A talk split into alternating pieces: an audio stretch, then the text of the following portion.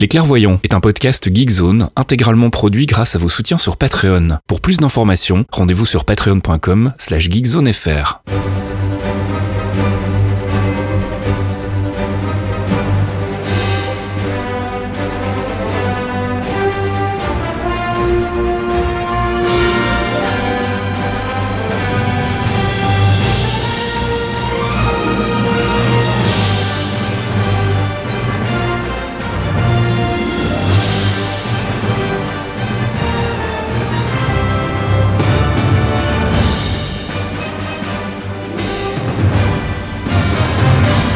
Bonjour à tous et bienvenue dans ce 84e épisode des Clairvoyants.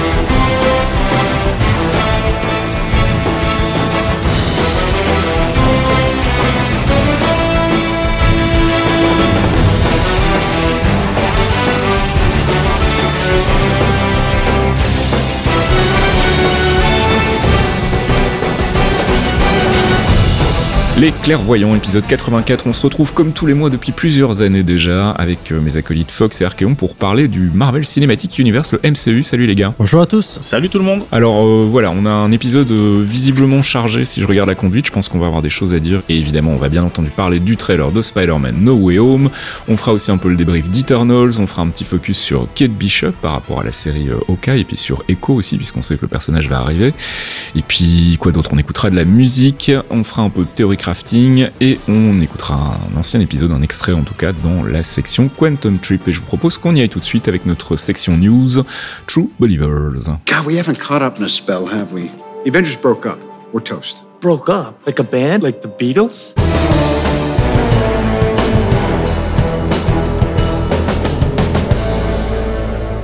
True Believers, c'est notre rubrique news du MCU. On va commencer par Eternals évidemment parce que c'est la dernière sortie. Le film est sorti euh, après le dernier épisode des Clairvoyants. Et le moins que l'on puisse dire, c'est que la réception été assez tiède, euh, aussi bien côté critique que côté public. Alors probablement pour des raisons différentes. On va pas s'éterniser là-dessus. On s'en fout un peu parce qu'au final côté box-office ça se passe plutôt bien. La dernière fois que j'ai regardé, ils étaient pas loin des 350 millions globaux, donc euh, ça se passe plutôt pas mal. Et je doute que ça mette en péril une éventuelle suite, d'autant plus qu'on a appris que Salma Hayek avait visiblement signé pour euh, plusieurs films, ce qui est un peu classique avec le MCU et qui en même temps est un peu surprenant vu euh, le sort qui lui est réservé dans le film. Hein, on, en reparlera tout à l'heure. Euh, mais donc voilà, Eternals, on, fera une petite critique rapide dans la rubrique suivante. On va pas s'éterniser là-dessus. On va parler bien évidemment du Disney Plus D avec les nouvelles annonces et on va voir un peu ce que tout le monde en pense ici dans l'équipe. Alors côté annonce, on a évidemment eu bah, finalement peu de nouvelles choses, beaucoup de confirmations de choses qu'on savait déjà. La série sur Agatha Harkness qui s'appellera donc Agatha House of Harkness. Euh, L'impression que ça va plutôt être une espèce d'origin story, donc un, un film qui, enfin une série qui se passerait avant en fait. Je sais pas si c'est l'impression que vous avez aussi. Oui. Euh, moi j'ai zéro impression, je sais pas, ce sera vrai. avant, après. Non, vraiment pas pour le coup. euh. Ça va dépendre de si on la voit ou pas dans Doctor Strange 2. En fait, j'ai l'impression, euh, et pour le moment, il y a rien de confirmé de ce côté-là, donc. euh, Ce qui est drôle, c'est que quand ils appellent ça House of Harkness, ça me rappelle House of M, ça me rappelle. Mhm. Je me dis que on pourrait suivre son cheminement euh, dans WandaVision aussi euh, de son côté en fait. Ça ferait peut-être un peu redite avec WandaVision, effectivement, mais pourquoi pas. À Bref, on, aura l'occasion de spéculer. Là, pour le moment, on n'a rien d'autre qu'un titre. Alors, il y a eu pas mal d'annonces aussi côté animation. Donc, on savait que Marvel Studios avait monté son propre studio d'animation.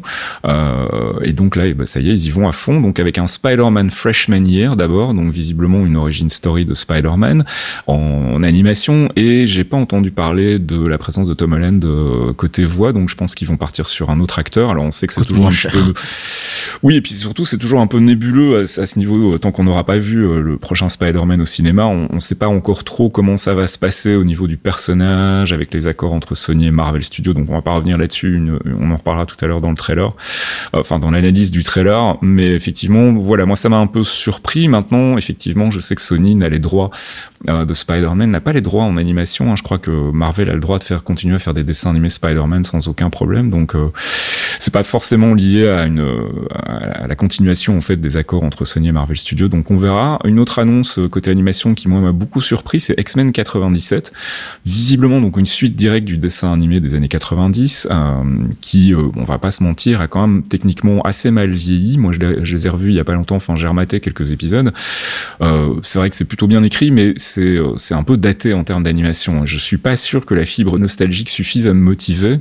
Euh, je sais pas si c'est une annonce qui vous a euh, qui vous intéresse ou, ou, pas, les gars? Ah moi aussi, c'est c'est une des, des, plus ouais, c'est une de celles qui me branche le plus, moi perso. Ah bah tu vois, voilà, moi c'est vraiment l'inverse en fait. C'était très hein. réussi X-Men 97, donc.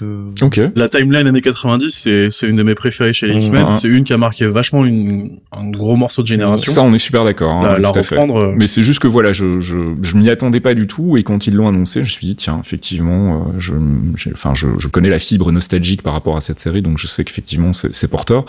Euh, alors il y a évidemment une autre question qui se pose, c'est une production Marvel Studios, du coup MCU, pas MCU. Euh, J'imagine que tout ce qui va être côté animation, euh, bah ils vont pouvoir euh, utiliser la notion d'univers parallèle et de multiverse ou voire carrément faire quelque chose de décorrélé. Mais c'est vrai que c'est un petit peu étrange d'aller sur les X-Men d'abord en animation, alors qu'on sait qu'ils sont très attendus et que les fans euh, parfois sont un peu pénibles par rapport à ça. On va pas se mentir.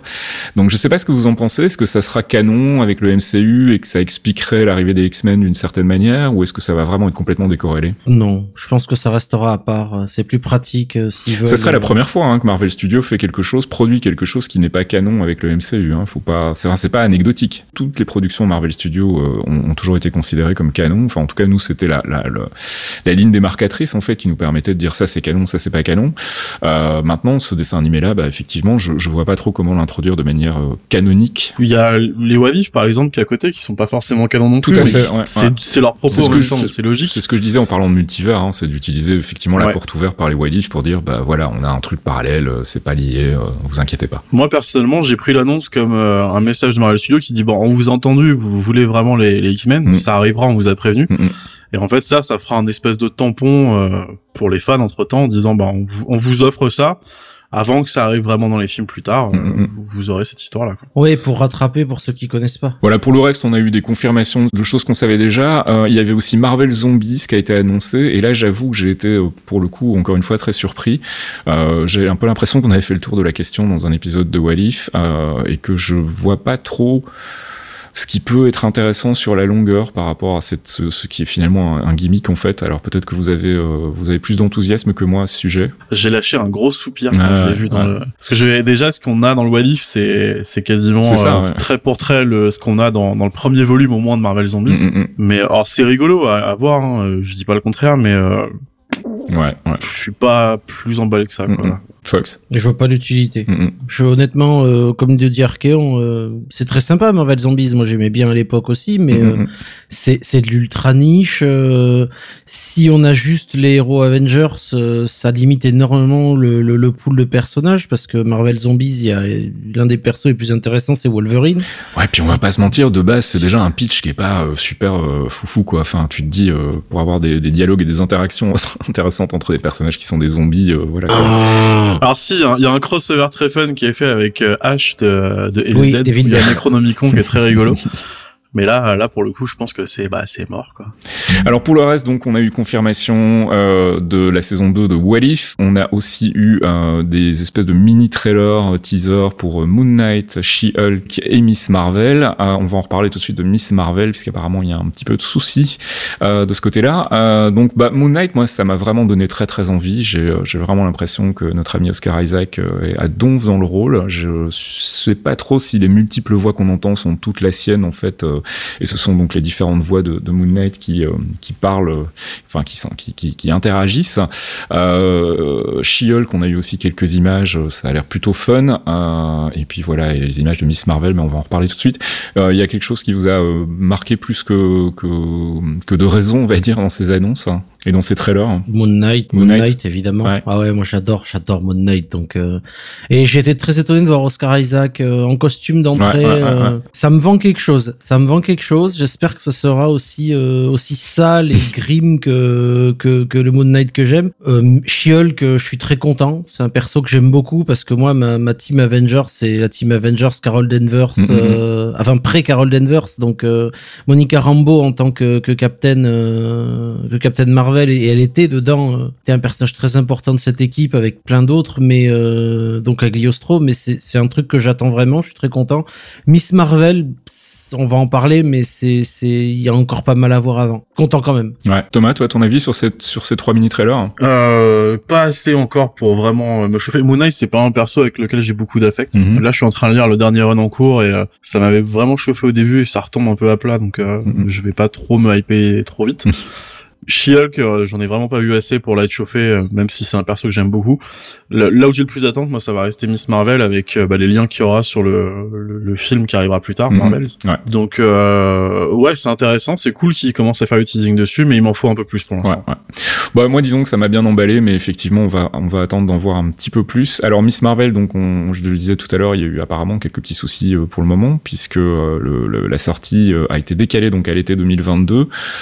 ça devait normalement sortir fin de cette année-ci. Euh, alors il y a des rumeurs, il y a des bruits de couloir qui disent qu'apparemment euh, il y aurait quand même pas mal de polémiques euh, d'un côté autour du choix en fait visiblement d'avoir modifié les pouvoirs de Miss Marvel, de Kamala Khan euh, dans les comics, enfin par rapport aux comics, et puis apparemment aussi il y aurait eu des premières previews en fait dont les retours auraient pas été extraordinaires. Donc est-ce qu'ils sont en train de revisiter un petit peu la série et de, faire des choses supplémentaires pour, enfin se donner le temps en tout cas de réussir à faire un truc qui, qui convainc. Donc je sais pas si euh, si vous avez été saucé par le trailer ou si euh, et si vous avez suivi cette, euh, ce débat autour des pouvoirs visiblement. Donc ce sera pas les mêmes pouvoirs que, que dans les comics et les puristes ont l'air de pas trop apprécier. J'ai alors j'ai pas entièrement suivi, mais moi le, la modification des pouvoirs c'est pas un truc qui me dérange beaucoup. On parle souvent du fait qu'il faut introduire les Inhumans. Ouais bah oui. Dont fait partie Kamala Khan mm-hmm. dans dans l'univers MCU. Si ça demande une réécriture du, du perso, tant que c'est bien fait, moi ça me ça me dérange pas plus que ça, mais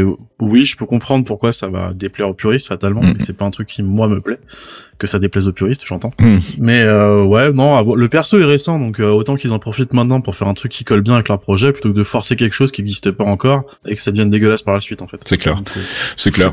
Et puis c'est pas la première fois qu'ils réécrivent une origin story pour l'adapter au MCU, donc je suis pas inquiet non plus. J'ai, je t'avoue que j'étais un peu surpris par la polémique, mais du coup je me suis demandé s'il y avait une raison particulière, s'il y avait un attachement particulier au pouvoir de, de, de Kamala Khan dans les comics. Mais bon, on verra, on en saura plus.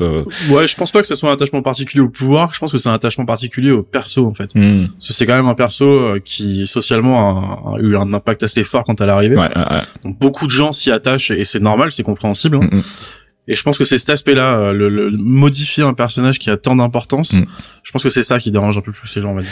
Alors dans la série, on se pose beaucoup de questions. Euh, Doctor Strange 2, on a appris qu'il y aurait des reshoots, euh, des reshoots. Six semaines, six, semaines, de reshoot, six jours sur sept, ce qui est énorme. Alors c'est ça, c'est worst case scénario comme on dit. Donc c'est dans le pire des cas. J'ai été relire l'interview, enfin en tout cas l'extrait d'interview dans lequel Benedict Cumberbatch en parle. et j'ai réussi à le prononcer sans sans déraper, c'est magique.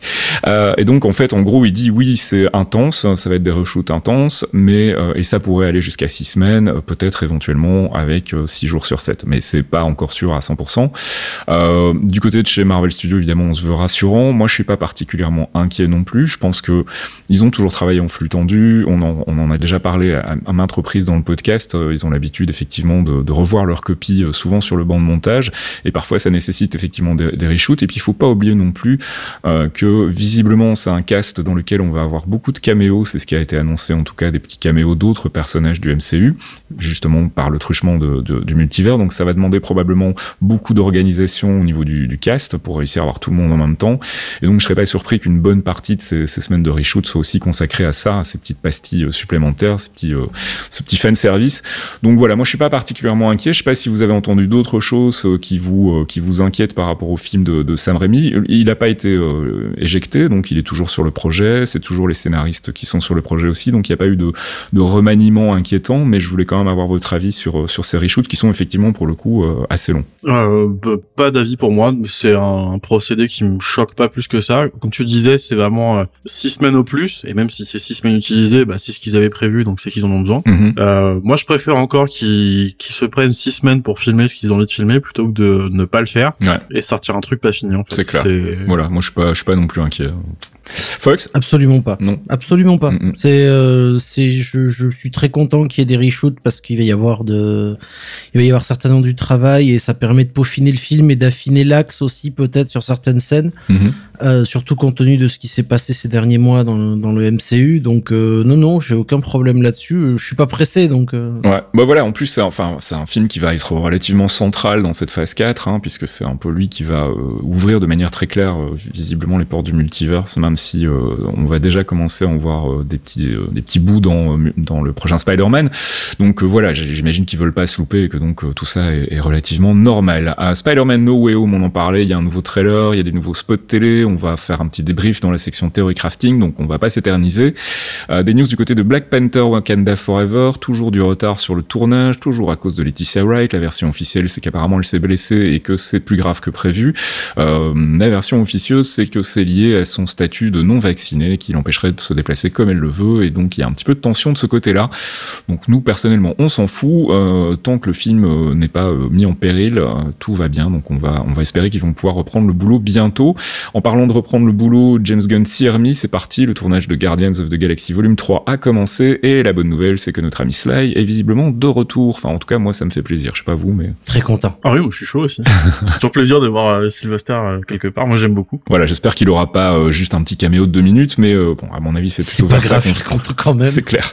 Et puis, je suis content quand même. Des bonnes nouvelles du côté de Scarlett Johansson et Marvel Studios, puisqu'après s'être fait des bisous, avoir trouvé un accord avec Disney pour euh, l'histoire de Black Widow, donc maintenant, ils seraient en train de bosser sur un nouveau projet ensemble, et ce ne serait pas un film Black Widow, ce qui est un peu normal, mais euh, voilà. Donc apparemment, ils seraient en train de produire quelque chose ensemble pour pour le MCU. Donc bah, quand on en saura plus, on vous en reparlera. Petite news rapide sur Ant-Man and the Wasp Quantum Mania, puisqu'apparemment Bill Murray a vendu la mèche il ferait un caméo dans le film. Alors effectivement, plein de gens se sont demandé un caméo de qui. Et euh, c'est notre ami Méa qui a eu une excellente suggestion qui m'a fait beaucoup rire. il se pourrait effectivement que Bill Murray fasse un petit coucou euh, en tant que Phil Connors, le personnage de Groundhog Day, parce que tant qu'à partir dans les univers parallèles et le Quantum Verse et le délire d'Ant-Man, moi ça me ferait parfaitement euh, kiffer de savoir ah, qu'il croise un moment le personnage de Phil Connors dans le MCU. ça serait complètement débile et improbable. Mais c'est dans le délire de Paul Rudd, ça c'est ça qui est génial, c'est que t'es on entre complètement dans l'univers de Paul Rudd. Et j'attends tellement la rencontre entre Paul Rudd et Ryan Reynolds qui sont voilà on, a nos fans on a on a nos clans avec CAF et c'est Paul Rudd Ryan Reynolds les deux ensemble. Imagine c'est lui qui ramène Deadpool dans le MCU imagine Tout imagine la hein. jouissance. CAF et moi on va devoir acheter des nouvelles télé. On a des news aussi du côté de Blade puisqu'on a appris que Delroy Lindo a été casté dans un rôle pour le moment inconnu. Donc moi je suis très très content parce que c'est un acteur que j'aime vraiment beaucoup. Et puis euh, Thomas tu voulais nous parler d'une campagne de financement euh, pour terminer les news. Oui, une campagne de financement qui va être, qui n'a pas encore été, donc qui va être lancée par euh, Huggin Manin, une maison d'édition dont je vous ai déjà parlé. Mhm. Pour ceux qui sont abonnés au Patreon, dans la post comics. Petit euh, placement, parce que c'est beau, parce que c'est bien fait. C'est très joli. Donc oui, ils vont lancer une campagne de financement participatif pour en fait traduire le bouquin. On vous en a déjà parlé de ce livre qui s'appelle The Story of Marvel Studios, mhm qui est en fait euh, un, pas un seul livre, mais qui est deux volumes. Ouais, c'est un gros pavé, ouais. C'est vraiment deux gros gros morceaux qui regroupent euh, pas loin de 200 interviews, quasiment 500 ou 600 photos, je crois, un truc du genre, mhm. qui vont vraiment en profondeur dans comment les films Marvel ont été créés. Mhm. Et euh, il y a un petit détail qui m'a fait rigoler, c'est que le nom français du livre, ça va être Les coulisses du Marvel Studio. Alors, je suis pas d'accord. Je pense que je vais leur faire un procès. on va faire un procès. On, peut les contacter pour négocier un truc. je te laisse faire du coup. en même temps, il y, a pas 36 milliards de titres à faire là-dessus, donc euh, je peux pas trop leur en vouloir non plus. C'est pas comme si mon titre était particulièrement original et avancé. non, mais il était là avant. Ça c'est sûr. Mais dis, il y a du pognon à se tu vas écrire la préface française. C'est ça. Du coup. ouais, parce que du coup, la préface euh, en anglais est faite par euh, Faggy et la postface est faite par euh, Robert Downey Jr. Donc t'auras une petite pression si tu l'as fait en français quand même.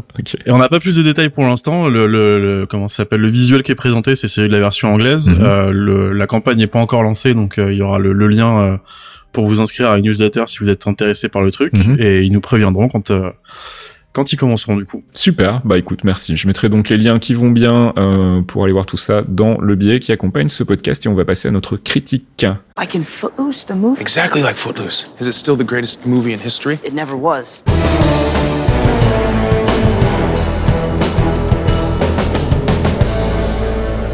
I Love You 3000, c'est notre rubrique critique du dernier film ou de la dernière série du MCU. Alors, on va vous faire une confidence. On n'a pas vraiment encore eu le temps de s'attaquer à Hawkeye. Fox et moi, on a vu le premier épisode. Thomas n'a encore rien vu. Euh, et je vous avoue qu'après avoir vu le premier épisode, ça me paraît un petit peu délicat de faire une critique. Pour le moment, je suis très enthousiaste. J'attends de voir la suite. Et euh, je pense qu'on en reparlera le mois prochain quand on aura eu l'occasion de voir tous les épisodes. Ça me paraît pas opportun de faire une critique maintenant. D'autant plus qu'on a une autre critique à faire, un peu plus conséquente. C'est celle d'Eternals.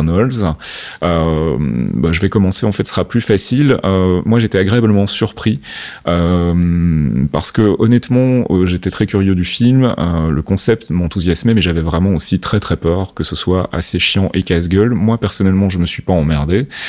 J'ai pas vu le temps passer et surtout la manière dont le film a manipulé nos attentes, en fait. enfin, surtout les bandes annonces pour le coup. Nous, on était clairement parti sur une opposition très franche entre Eternals déviant. Euh, il se trouve que c'est relativement annexe au final dans l'histoire, et ça, ça m'a vraiment fait plaisir de voir que finalement les Célestials avaient une place un peu plus importante, même si effectivement on les voit pas beaucoup. Enfin, on le voit pas beaucoup en l'occurrence, puisque c'est surtout Arishem qu'on voit. Mais globalement, voilà, moi j'ai été vraiment euh, subjugué par la par la DA. Je sais qu'elle a pas plu à tout le monde. Moi, ça m'a vraiment euh, ça m'a vraiment parlé. les personnages sont super attachants et c'était pas facile de placer 10 personnages comme ça d'entrée de jeu et de, de réussir à en faire autre chose que des archétypes bidimensionnels. Et vraiment, ils sont tous attachants, ils ont tous leur personnalité, ils ont des relations qui sont clairement établies de manière assez euh, naturelle et organique. Donc vraiment, pour moi, ça a super bien fonctionné.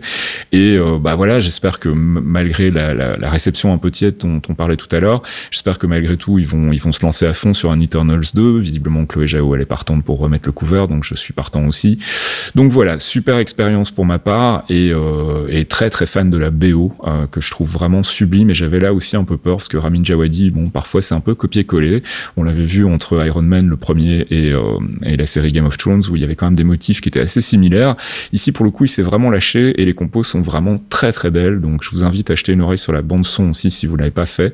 Euh, indépendamment du film, c'est vraiment c'est vraiment très très cool. Et puis voilà, ça ouvre des perspectives super intéressantes pour la suite du MCU. Donc vraiment moi emballé à fond et j'ai vraiment passé un très très bon moment. Euh, qui veut prendre leur lait et donner son petit avis? Bah, Écoute, moi j'y suis allé avec avec peu de conviction au départ. C'est-à-dire j'attendais un beau film, euh, mais euh, j'attendais pas, j'attendais pas à prendre une baffe pareille en fait. Mhm. C'est, je comprends pourquoi les critiques ont pas aimé. Bon ça, de toute façon, il y a un phénomène de hating, euh, voilà, on s'en bat les couilles. Mais de base, j'avais beaucoup de gens qui étaient là, ouais, mais Eternal, c'est c'est particulier. Je, ouais. Mais en fait, euh, je sais plus qui l'a dit. Je crois que c'est c'est Daniel Daniel Andreev qui avait dit. C'est le film du MCU pour les gens qui n'ont jamais vu le MCU ou qui aiment pas le MCU. Mhm. C'est un film qui est très cinématographique, vraiment, qui est très posé. À plein de moments, il y a beaucoup de pauses. Alors, il y a eu pas mal de vannes sur le fait que c'est des gens qui se tiennent debout souvent, mais c'est vraiment un film qui pose son écran à chaque fois et j'ai vraiment apprécié ce rythme.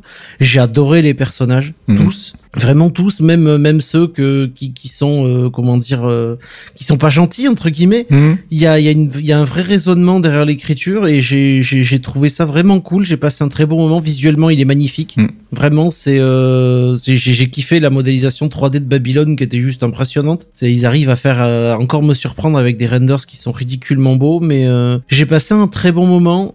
J'ai très hâte de le voir dans mon canapé vautré du popcorn en version IMAX dans trois ans parce que merci la chronologie des médias. Merci la chronologie des médias. Bon, on pourra peut-être attendre si, si Disney euh, quitte euh, quitte le, la sortie en salle. Sinon, pour les autres, euh, il faudra commander une version à votre tonton américain Bob VHS, qui vous enverra le Blu-ray Bob VHS tout à fait. Et toi, Thomas? Gros kiff pour moi aussi. Un cool peu long quand même. Je pense que 2h37, il y a quelques petites longueurs qu'on aurait pu couper. C'est pas faux. Euh, sur ce qui est de la photo, par contre, c'est imprenable. Hein. On a vu que Denis Villeneuve était passé filer quelques conseils, ça se sent. euh, je sais que euh, que Jao, la réalisatrice aussi, est fan de Terrence Malick. Ça se sent aussi, c'est très très bien. Ouais, c'est vraiment euh, super beau. Mais le plus gros kiff que j'ai eu quand même, c'est euh, le travail qui est fait sur les personnages. Ouais, c'est fou. qu'on avait, hein. ouais, parce qu'on avait quand même 10 éternels annoncés à introduire, à développer et à mettre en place dans un seul film. Mhm. Moi, j'avais quelques petites craintes, on va dire, parce qu'il y a quand même des gros noms à l'affiche. Comme Angelina Jolie, je m'attendais pas à avoir un, un rôle si prenant. C'est vraiment un de mes rôles préférés, le, le lien qu'elle a avec euh, bah donc Seok, le- le- l'acteur qui joue Gilgamesh. Ouais, ouais, ouais. C'est très touchant, c'est c'est bien fait, c'est vraiment prenant. Il y a pareil. euh, alors on me l'a un peu gâché, on m'a dit juste avant. euh, je dis coucou à Luxbox du coup à cause de ça. euh, le le, le sosie de Sardoche, euh, Barry Keoghan qui joue Druid. Ah putain, euh, je te déteste. Mais va chier, Thomas, va chier. Bah pour le coup, moi j'avais dès qu'il arrive à l'écran, j'ai fait putain effectivement c'est vrai qu'il lui ressemble, mais son rôle et la façon dont il joue, ça m'a Ouais, effacé le truc très très vite. Et l'empathie qu'il a et le, le- le- la façon dont il se bat pour euh, ses convictions, c'est c'est une dinguerie folle. Enfin moi j'aime beaucoup. Le perso de Sprite était très réussi aussi, je trouve. Avec justement, j'ai venir, j'ai- j'ai retrouvé ce côté euh, du personnage dont j'ai oublié le nom maintenant, mais de Interview with the Vampire, euh, qui était jou- joué par euh, euh, Kirsten Dunst, Mm. euh, qui jouait donc justement une gamine prisonnière d'un, enfin une adulte prisonnière d'un corps de gamine, et euh, ils en ont joué vraiment de manière très intelligente, assez subtile, mais suffisamment bien appuyée pour que tu comprennes son cheminement plus tard et son attachement à Icaris justement. Enfin, c'est- j'ai trouvé ça vraiment super bien géré. Quoi. Mm. Et avec une fin magnifique pour le personnage en plus. Ouais, le, ouais, en le- plus, le, ouais, dév- tout à le fait. développement final est vraiment euh, parfait. Ouais, ouais. Dans le même genre, il y a aussi euh, Kingo par euh, Kumail Nanjiani. Ouais. Mm. Ce que j'aime beaucoup, c'est vraiment son choix à la fin, qui est vraiment, euh, nous on est habitué à voir, bah il y a les méchants qui vont se battre, il y a les gentils qui vont défendre. Mm, mm, Et lui, il arrive avec une troisième option, qui est, euh, bah, c'est, ça force le respect, quoi. C'est, mm, mm. il débarque en, en, en mettant en avant ce qu'il pense, Mm. il fait ce qu'il a à faire, et c'est pff, Brian Tyler, Brian euh, Tyree Henry qui joue Fastos, pareil, il est euh, pff, magnifique. Les dix éternels, moi, je les ai trouvés vraiment. Le seul où j'ai un petit problème, et là c'est plus à cause de l'acting, c'est Icaris. Richard Madden, je suis désolé. Ouais, ouais, ouais. C'est, bah bon, après, il a, un- il a un rôle qui est suffisamment euh, superficiel, enfin superficiel, caricatural, on va dire, pour que ça marche pas trop mal en fait. Mais c'est vrai que euh, clairement, dans, dans, quand tu compares avec le reste du cast, c'est sans doute lui qui est un Ah, il est peu en le dessous. plus- Enfin voilà. En Bah, celui qui est en dessous, il a- c'est- c'est- c'est Basile Exposition quand même. Bah figure-toi que Basile Exposition, au final, euh, bah, il, est super convaincant, en fait, Il est ouais. Est convaincant dans ce qu'il convaincant, fait. c'est terrible. Et c'est juste euh, le petit moment où euh, il pose sa question euh, et pourquoi ils n'ont rien fait contre Thanos et il enchaîne avec euh, la Seconde Guerre mondiale parce que bah il faut un contexte en plus quoi. Mm, mm, Bon, mm. hein, bref. mais non, il fait il fait le taf qu'il a à faire. Mais ce qu'il y a, c'est qu'Icaris en fait là où ça choque un peu plus, c'est qu'il est opposé à Gemma Chan Ouais, qui joue Cersei euh, de manière nickel. ouais, ouais. Elle est Et Ça impressionnante. fait un contraste qui te fout le, le mauvais acting de Richard Madden dans la tronche et c'est un peu Mhm. dommage quoi. Ouais, bah bon, là, il s'est, il s'est, il s'est fini dans un soleil, donc avec un peu de chance, on ne le reverra plus, même si j'ai quand même Bah alors justement, je voulais enchaîner là-dessus. Voilà, c'est ça parce que on parlait tout à l'heure de Salma Hayek qui a signé pour un- plusieurs films. Ah, ah, ah, ah. Et c'est vrai que un quelque chose qu'on a de récurrent dans les éternels côté comics, bah, c'est quelque chose qui va sûrement être introduit parce qu'on le voit en élément similaire dans le film. C'est le fait que quand il meurt, eh ben on s'en fout, on a le backup dans un coin, tac, on Ouais, qu'est-ce qui se passe On en reparlera ça tout à l'heure dans la, la, la section théorie crafting, mais effectivement, il y a cette notion qu'ils sont visiblement des, ce sont des machines en fait dans la MCU, Ouais. donc euh, rien n'empêche de faire effectivement des clones derrière. Donc euh, Dernière chose, très rapidement. Big up à Mr. Patton Oswald qui débarque en Oui. le troll. Putain. Gros kiff. Ouais, Quand Mais- j'ai reconnu, j'étais fou. Ah, moi, je suis très content d'avoir vu Star Fox parce que c'est ça fait ça fait 5 ans que je l'attendais quand même. Thanos, Star Fox, c'est obligé. Donc, euh, mais bon, j'ai vu Harry Styles. J'ai putain, c'est Harry Styles, c'est ça? Ah, il a la encore du Google qui est Harry Styles parce qu'apparemment je suis un vieux monsieur qui est pas foutu de se mettre en... Voilà. Désolé C'est- pour Alors c'est un c'est un jeune monsieur euh, qui qui fait crier les, les jeunes filles euh, parce qu'il était chez One dans One Direction. J'ai dû Google à la fin du Enfin, un film, jeune je- monsieur, il a je sais 27 pas ans quand même, hein, mais euh... Donc bon voilà, globalement tout le monde a kiffé, on est tous d'accord pour dire que c'était une réussite et qu'on attend la suite avec impatience. Eternals donc, et puis bah, le mois prochain on fera un débrief complet du coup de la série Hawkeye. Pour l'heure on va s'intéresser euh, aux personnages de la série Hawkeye avec un focus sur Kate Bishop et sur Echo, c'est tout de suite et c'est dans I Am Science. I am Modoc. I am science. I am genius.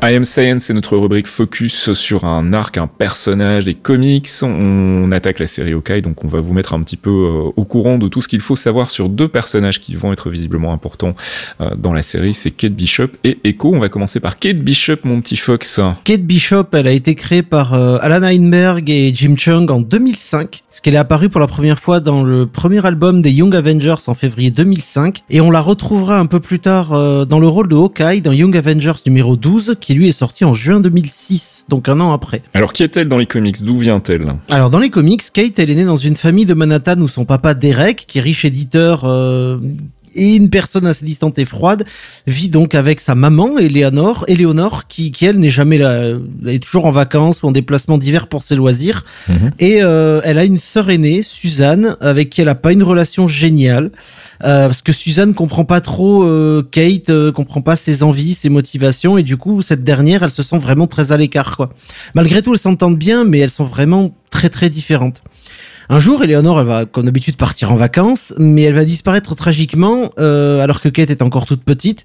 elle est partie dans le Colorado. on va la retrouver, enfin, elle va être déclarée morte à Boulder, sans plus d'explications, euh, ce qui va laisser Kate extrêmement seule entre son père distant et sa sœur avec qui elle s'entend pas à des masses. Mhm. Elle va découvrir que très très longtemps plus tard, mais vraiment de nombreuses années plus tard, qu'en fait sa mère n'est pas morte ah. et qu'en fait elle est euh, l'une des principales commanditaires de Sanemesis, la célébrissime Madame Masque. Donc c'est compliqué. C'est surprenant pour des comics. Ouais. Note. Note. Tiens donc, ta maman était une super vilaine. Son père, visiblement, était pas top top non plus. Non, parce qu'enfant, lorsqu'elle avait 4 ou 5 ans, euh, Kate a surpris son père, donc Derek, en train de violemment tabasser quelqu'un dans son bureau, mm. qui va complètement couper les ponts avec son père et l'image qu'elle en avait, et en grandissant, elle va commencer à s'intéresser aux, activités de son papa, euh, jusqu'à le suivre un soir dans un rendez-vous où il va retrouver un monsieur qu'on appelle El Matador, euh, qui est un criminel tauromachique, j'invente rien, c'est-à-dire que le mec il est habillé en matador avec le béret, euh, l'habit de lumière, la cape rouge et l'épée. D'accord. Vraiment, en fait, c'était un matador qui était ultra violent et euh, tout le monde le, le, huait parce que c'était un bourreau, évidemment. Euh, et du coup, il s'est fait virer et maintenant il a choisi de se venger du monde euh, habillé en matador et de commettre du, des crimes. Écoute, hein, je respecte son choix. Marvel parfois. voilà. Elle va espionner donc ce rendez-vous entre son père et, et, et, El Matador et elle va être surprise après le départ de son père en train d'espionner et El Matador, il va, il va faire un truc très simple, il va la prendre en otage et demander une rançon parce qu'il n'y a pas de petits sous. Et elle va être sauvée par l'arrivée des Avengers qui vont la libérer. Euh, dans l'équipe, il y a un certain Hawkeye c'est qui de suite euh, la fascine parce que il a aucun pouvoir, il a aucune capacité surhumaine et c'est Hawkeye qui suivait Matador en fait euh, pour ses activités bizarres et il va devenir de suite le, le, son modèle, son rôle modèle pour le reste de sa vie. Elle va très vite rejeter son statut de, de fille bien née euh, et, et, et, sa riche famille en fait et elle va calquer son comportement sur celui de sa défunte mère, c'est-à-dire l'absence perpétuelle mhm. euh, pour esquiver euh, tout, son père et sa sœur en fait, mais elle va troquer les vacances pour du travail social et des chiffres dans des centres pour sans-abri et elle va se, se, mettre au contact des gens en fait, parce que c'est ça qui, qui l'intéresse. Euh, l'enfance de Kate, pour pour pour, scénario, pour pour expliquer un petit peu, l'enfance de Kate lui a fait construire une personnalité qui est très indépendante et assez brute de décoffrage. Elle fait assez peu confiance aux autres et elle compte essentiellement que sur elle-même. Donc elle va se développer comme ça au fur et à mesure des années et lorsqu'elle est jeune adulte, euh, elle va malheureusement être agressée sexuellement pendant un tour à Central Park, ce qui va la laisser évidemment traumatisée mais en plus, encore plus isolée euh, à la suite de ce traumatisme-là. elle va s'endurcir et elle va décider de, de, se mettre aux arts martiaux pour se défendre. Euh, alors, elle va se mettre très très vite aux arts martiaux, il y a tracé doué, et ce chemin va, va l'amener aussi à apprendre le tir à l'arc, comme son modèle Okai, parce que elle voulait, voulait ressembler un peu à ce bonhomme-là, et aussi maîtriser l'escrime et les arts de l'épée, parce que on sait jamais, ça peut servir. Eh, il faut bien qu'elle s'occupe, hein, et puis euh, elle est très indépendante, donc elle se met au, au pas, entre guillemets euh, un peu plus tard, pendant le mariage de sa sœur Suzanne, où évidemment elle est invitée, euh, il va y avoir une prise d'otage à la cathédrale Saint-Patrick Donc là, pour ceux qui connaissent pas, c'est l'une des plus grandes cathédrales de New York. C'est la grande cathédrale irlandaise de New York. Euh, et la prise d'otage va emprisonner ben, toute sa famille et les 200 invités présents. Quoi. Les Young Avengers vont alors intervenir pour sauver tout le monde. Ça va tourner au vinaigre parce que c'est plus ou moins des bras cassés. Euh, et ça va déclencher un incendie qui va menacer tout le monde. C'est Kate qui va sauver la situation en piquant un des couteaux de Patriote, un couteau de jet que possède Patriote, qui va permettre à tout le monde d'être sauvé et aux jeunes vengeurs qui sont en train de, bah, qui ont foutu la merde en voulant faire le bien, euh, de s'enfuir de la scène de crime avant l'arrivée de la police de New York qui voulait les coffrer. Alors, elle va rencontrer une autre jeune héroïne. Eh oui, elle va rencontrer, elle va arriver à l'hôpital euh, pour penser que plus ou moins ses blessures et puis prendre prendre soin de sa famille.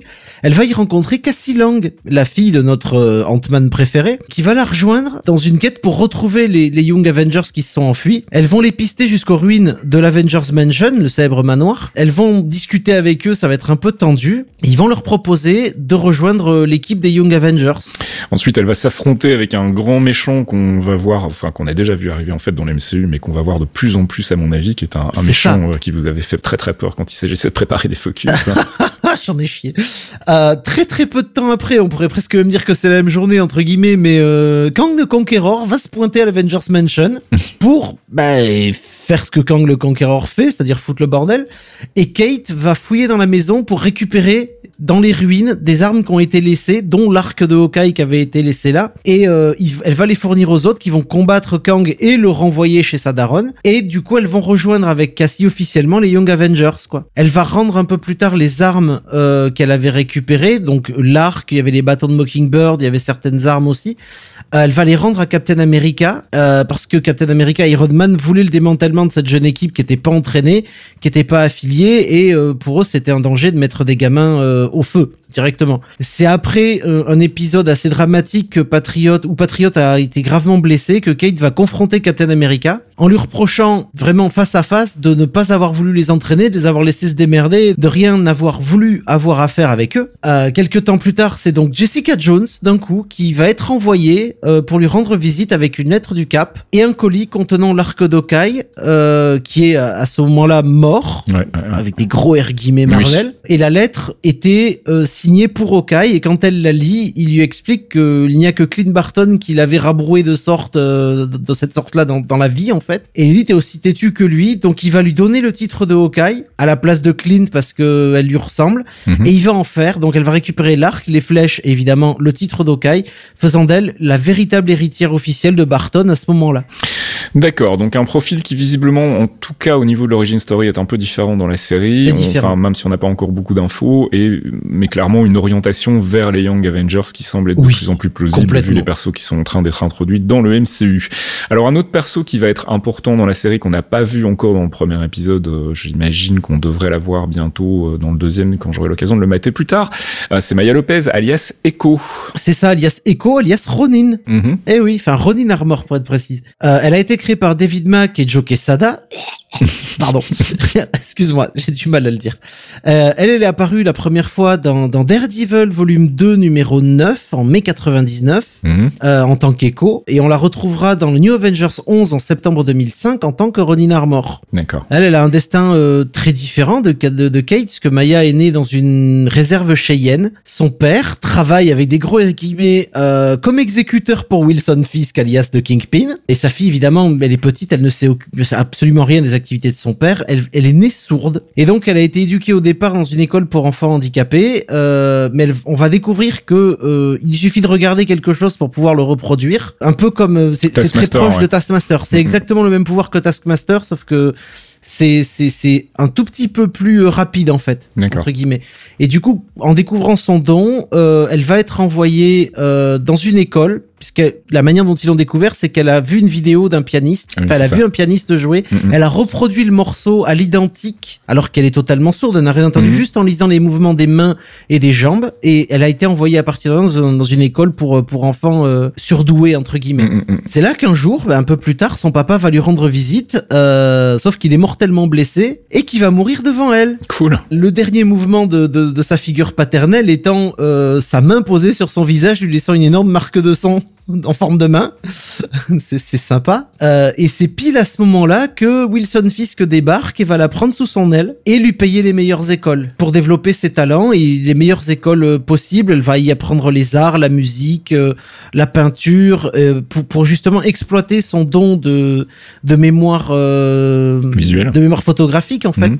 elle va, elle va aller dans les meilleures écoles artistiques. Mais Fisk, il a, Wilson Fisk, mais avec un twist toujours. Bah évidemment. Puisque des années plus tard, euh, Fisk va, va, va profiter euh, de Maya pour lui faire assassiner Daredevil en fait. D'accord. Parce qu'à ce moment-là, euh, Matt est dans un dans la difficulté suite au, suite au décès de Karen Page. Mhm. Fisk le sait et donc il essaye d'en profiter. Il va la former. Elle va prendre le nom d'Echo en lui disant euh, prépare-toi machin. Elle va prendre le nom d'Echo et il va lui révéler que c'est Daredevil qui a tué son père.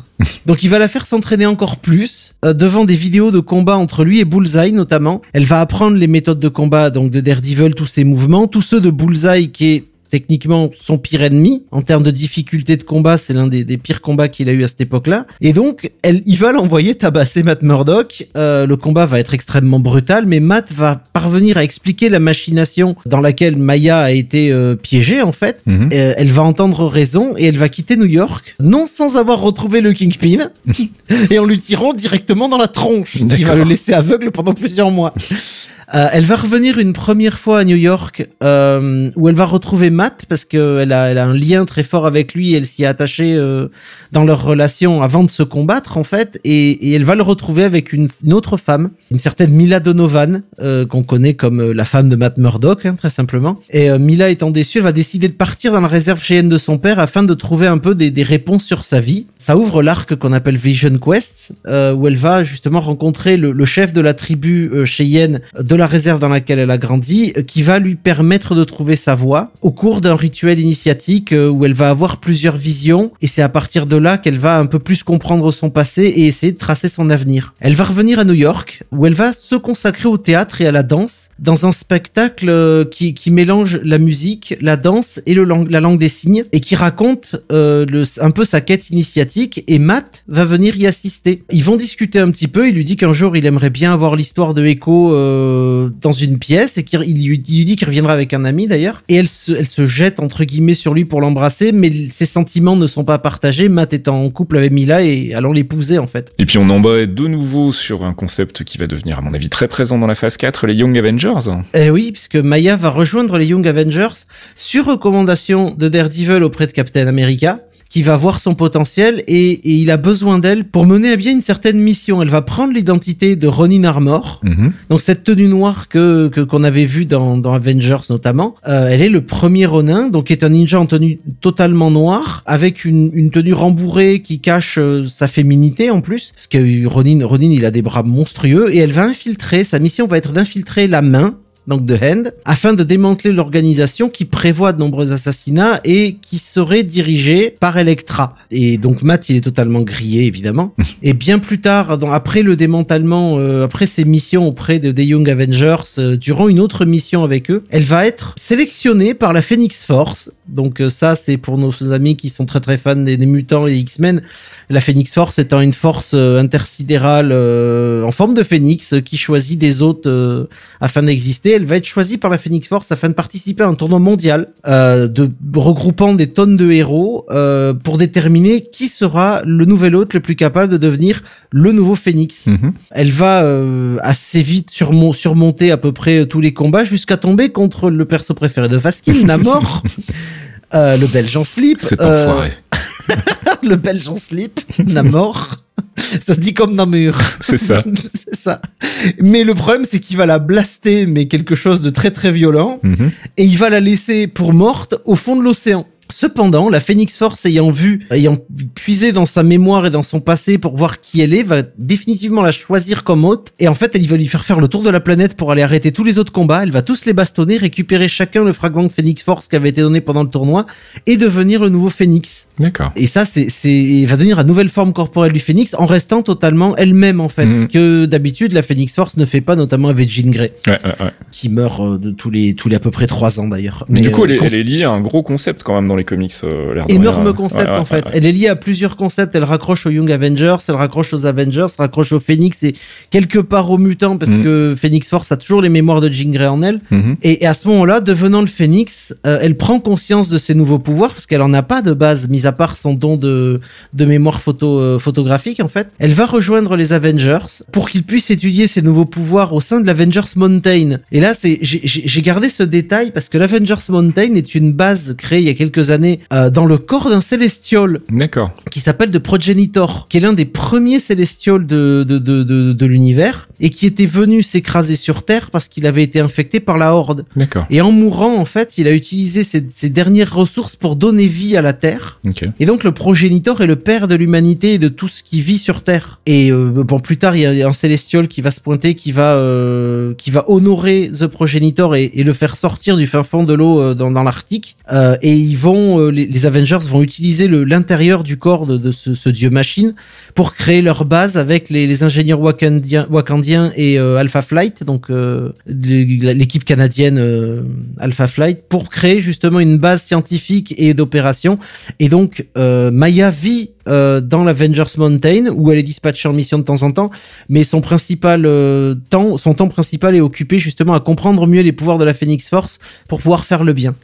Ok, donc avec des connexions aussi avec les Celestials, donc oui. un perso qui finalement euh, ratisse large comme on dit. It's all connected. It's all connected. Euh, Thomas voulait nous faire quelques recommandations de lecture rapide pour euh, bah, pour ces deux personnages?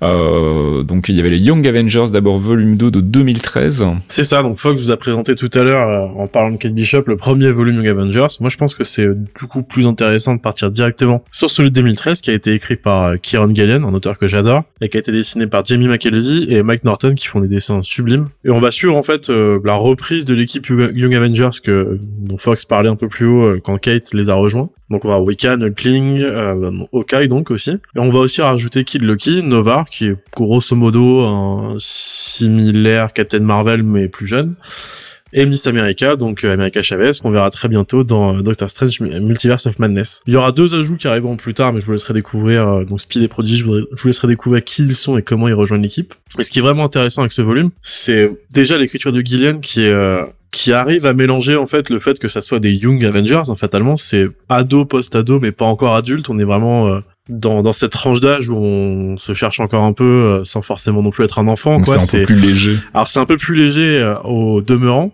mais en fait il en profite pour creuser un peu bah, des, des, liens relationnels au fond de l'équipe, mmh. des sujets qui sont très humains, très profonds, et euh, c'est ce qui apporte un peu de la force, c'est qu'on on a ce côté un peu détaché de la jeunesse derrière, mais quand on prend un peu le temps, en frontal, on se prend vraiment des sujets très euh, bah, très matures au final, quoi. Et les dessins derrière de McKelvey Norton qui bah, qui assure le qui assure le job en plus. Young Avengers volume 2 de 2013, et puis tu voulais aussi nous recommander Daredevil Parts of a Whole de 99. Exactement. Bah encore une fois, Fox en a parlé tout à l'heure, parce que là on va avoir l'introduction d'Echo dans l'univers Marvel. Euh, avec son meilleur pote en artiste euh, Joe Quesada, mm-hmm. l'artiste favori de Fox, assisté par euh, Jimmy Palmiotti, un autre grand nom quand même de Marvel qui a qui a pas mal aidé pendant la, la période euh, Marvel Knights, dont ce titre fait partie, et euh, qui a été écrite par euh, par David Mack. Donc euh, là, on va voir l'histoire comme il l'a présenté. Donc Echo qui va être manipulé par par Kingpin, qui est encore une jeune femme à cette époque-là, qui va être manipulée par Kingpin, ben, pour aller se friter contre le le plus grand ennemi de, de Wilson Fisk, hein, à savoir bah, le Daredevil, l'homme sans peur. Donc ça reste une histoire. J'aime beaucoup. on peut dire ce qu'on veut de Quesada et bon, c'est pas le mieux aussi comme a fait un gros morceau du taf. niveau artistique, moi j'aime beaucoup. C'est quelque chose que, que où j'accroche énormément. et l'histoire de David Mack, sans être folle non plus, reste quand même une introduction solide à un personnage dans l'univers Marvel. C'est, on a des bases vraiment bien mises en place, une vraie justification derrière de pourquoi il se fout sur la gueule, et une vraie conclusion qui est vraiment intéressante. Et puis je me rends compte qu'on l'a pas, on l'a pas recommandé, mais euh, bien évidemment, on vous enjoint à aller lire l'arc euh, Hawkeye de Matt Fraction, qui est quand ouais. même une des sources d'inspiration, en tout cas visuelle, euh, de, de la série. Donc, euh, allez jeter aussi un coup d'œil de ce côté-là. A... Et puis il y a du Kate Bishop dedans, donc euh, voilà. Il y y a plusieurs plans, dont un plan qu'on a vu dans le trailer qui est limite plan pour plan le l'arc de Fraction que je suis en train de lire et je me régale absolument dessus. Voilà, donc je vous le linkerai aussi dans le biais qui accompagne ce podcast, l'arc de Matt Fraction. Et c'est qui le dessinateur J'ai oublié maintenant. Euh, Justement, je, je, double rebondis là-dessus. C'est David Ara qui fait les, voilà, qui fait les dessins. Et je vais essayer de vous retrouver. On le mettra en, en lien sur sur le biais du podcast. Euh, une vidéo YouTube, j'ai plus le nom en tête, donc je vais galérer à la retrouver, je pense, mais qui fait une analyse en fait du travail de construction d'Ara sur les, les, planches euh, pour cet arc-là, qui est super intéressante à regarder. Alors pour terminer cette section focus, je voulais faire un petit focus bonus très rapide sur Arishem, qui est donc le célestial principal de, du film Eternals. Vu qu'on n'était pas encore trop sûr que c'était lui, on n'en avait pas parlé vraiment spécifiquement. On vous renvoie au focus sur les Eternals d'il y a deux mois et celui sur les Celestials et les Deviants d'il y a euh, un mois, euh, si vous voulez plus d'infos, mais je voulais vite faire un petit rappel sur qui est Arishem, maintenant qu'on l'a vu dans le MCU. Donc Arishem le juge dans les comics, première apparition en 76 dans Eternals 2, perso évidemment créé par Jack Kirby, et c'est en fait le chef d'un groupe de quatre Celestials euh, qui sont présents sur Terre, enfin qui reviennent régulièrement sur Terre tous les X milliers d'années pour faire un petit check-up, voir un peu comment ça évolue. Et son rôle en gros au sein des Celestials, c'est d'aller sur les différentes planètes qu'il surveille pour voir si elles sont dignes de survivre ou s'il faut les détruire, ce qui est exactement ce qu'on suggère à la fin du film Eternals. C'est euh, un des Celestials qui est considéré comme étant le, plus puissant, celui qu'on appelle One Above All, celui qui est par-dessus les autres. Et puis bah, dans les comics, en gros, il s'est bastonné avec les X-Men, euh, particulièrement avec Cyclops et Jean Grey qui visiblement ont quand même réussi à lui mettre un peu la misère. C'est dans l'arc Judgment War. Moi, je l'ai pas lu, mais je vous le signale quand même au passage. Euh, il s'est aussi bastonné avec les Avengers, avec les Watchers, et c'est probablement quelque chose qu'on pourrait d'ailleurs voir dans la saison 2 de Walif, pourquoi pas. Voilà, fin de cette grosse section focus. On va faire une grosse pause musicale aussi avec un long morceau pour une fois. Euh, bah, ça durera 6 minutes, donc si vous voulez aller directement à la rubrique suivante, zappez 6 minutes parce que je voulais vous le passer tellement le morceau est beau. Euh, voilà, rubrique Jarvis Drop My Needle. Jarvis, drop my needle.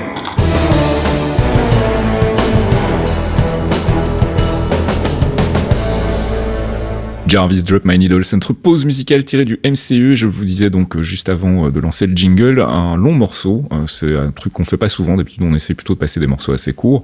Mais là, je voulais vous le passer parce que je le trouve vraiment fantastique. C'est sans doute le meilleur morceau pour moi de la BO, de la BO Eternal, signé Ramin. Et le morceau, c'est Celestials. Et pour ceux qui ne veulent pas l'écouter, rendez-vous dans 6 minutes donc.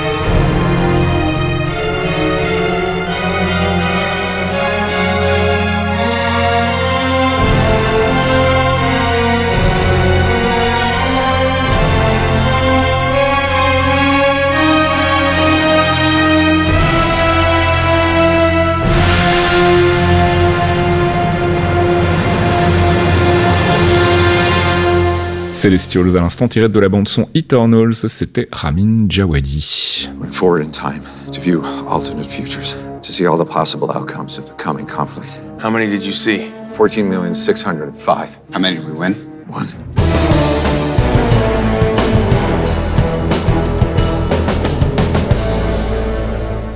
Avengers c'est pas c'est notre rubrique récap, théorie crafting et spéculation. On a du boulot ce mois-ci puisque bah, on va euh, d'une part débriefer euh, Eternals, même si effectivement vous allez voir qu'il n'y a pas énormément de choses euh, qui nous permettent de spéculer en tout cas.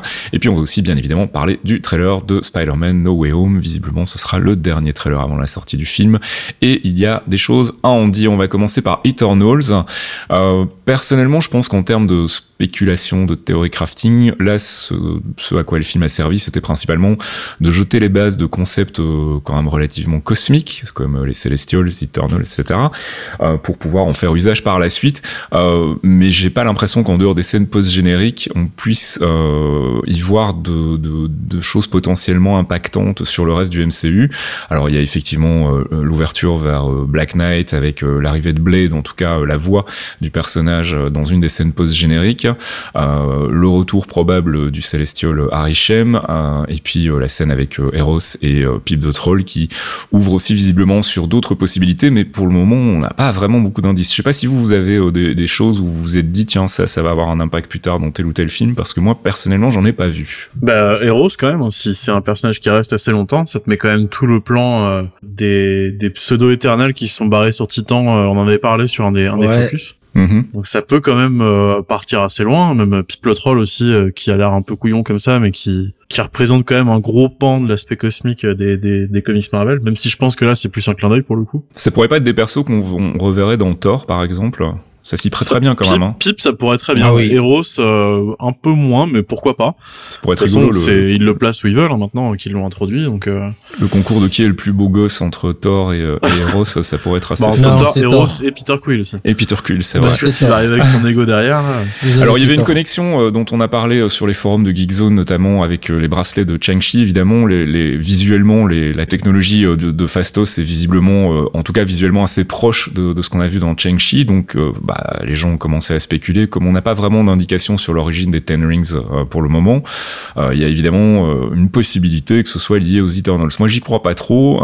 je pense que c'est plus un accident visuel, on va dire, qui fait que les, deux sont relativement similaires, parce que j'ai quand même pas l'impression que c'est le même, le même mode de fonctionnement. Je sais pas ce que vous en pensez. moi, j'y crois pas du tout. Hein. Je, mm-hmm. je, suis, je reste persuadé que que le, la post euh, la scène post générique qu'on voit avec les anneaux à la fin de Shang-Chi c'est vraiment pour euh, ça reste euh, ce qu'on a dans les comics avec Mac Luthor, Fing Fang Foom etc qui, qui devrait débarquer ensuite. Je pense que c'est ça. Ah, je suis pareil. Je pense que c'est c'est lié à une autre race extraterrestre ok. Moi c'est ce que je pense aussi hein. quid des Chitori quid d'un truc abandonné ailleurs mais mais pas pas les Eternals. De toute façon ce sera un truc antagoniste comme ça a été sous-entendu dans le premier film. Enfin, en tout cas moi c'est le sentiment que j'avais et je pense pense que ça fera partie de la suite de la franchise euh, Chang-Chi euh, et que pour le coup Eternal c'est euh, c'est quelque chose de complètement différent.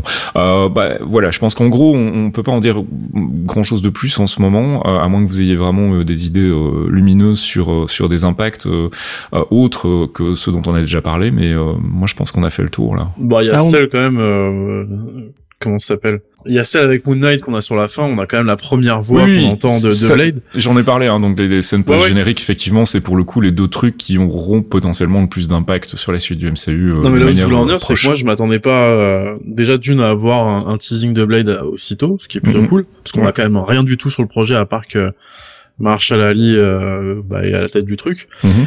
Et euh, même si les deux ont des univers relativement similaires, euh, mettre euh, Blade et Black Knight en duo, c'est bah, c'est faisable, mais c'était pas non plus une, une évidence, une évidence, une évidence mm. claire et nette, même si quand même c'est un truc qui se mélange plutôt bien. Donc c'est c'est sympa à, voir. Bon, bah je pense qu'on a fait le tour pour Eternals. Passons à Spider-Man No Way Home, qui est évidemment le gros morceau de cet épisode. Euh, bah, ça semble confirmer toutes les rumeurs euh, qui tournaient autour donc de, enfin, c'était plus des rumeurs puisqu'on avait déjà eu un premier trailer, mais en tout cas donc l'arrivée d'autres vilains que Docteur Octopus. Euh, on a donc euh, bah, clairement la Green Goblin. Euh, il est même possible qu'on en ait deux. En fait, c'est pas très très clair. Enfin, je sais pas ce que vous en avez pensé. On va en parler tout de suite. Il y a un, plan très long, enfin très long, relativement long sur le masque du, du Green Goblin, masque iconique des comics. Et puis on en a un autre plus tard, un plan sur un, un Green Goblin qui est en approche en fait et où visiblement c'est pas du tout le même costume.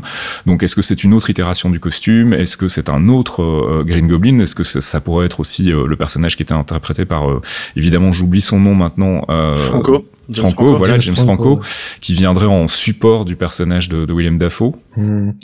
C'est possible, c'est possible honnêtement. Euh, moi j'aime beaucoup, ce que j'ai pu voir dans le trailer, j'aime bien dans l'idée puisqu'on a on a quand même euh, on a on a le, le crocodile, euh, cette saleté de croco. On a Sandman, on a Green Goblin, on a Electro avec euh, une tenue qui n'est pas ridicule. Mhm. Euh, il y a il y a ce il y a Willem Dafoe en pseudo mentor. Il y a Octopus qui, qui qui vient discuter de quelque chose et qui a pas l'air agressif aussi.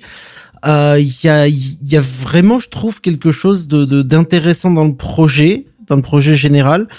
Après, euh, j'aimerais j'aimerais profiter de l'occasion pour pour demander aux gens de calmer leurs tétons immédiatement sur euh, euh, ça y est Venom va rentrer dans le non bah, non non non c'est ah, c'est Sony il a un contrat qui lui rapporte des milliards oh. chaque année qu'il a payé une bouchée de pain.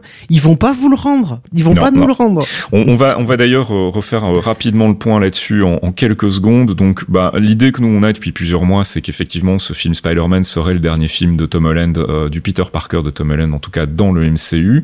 Il n'est pas impossible qu'il continue sa route par la suite dans un univers à part qui serait géré par Sony. C'est en tout cas la possibilité que l'on entrevoit.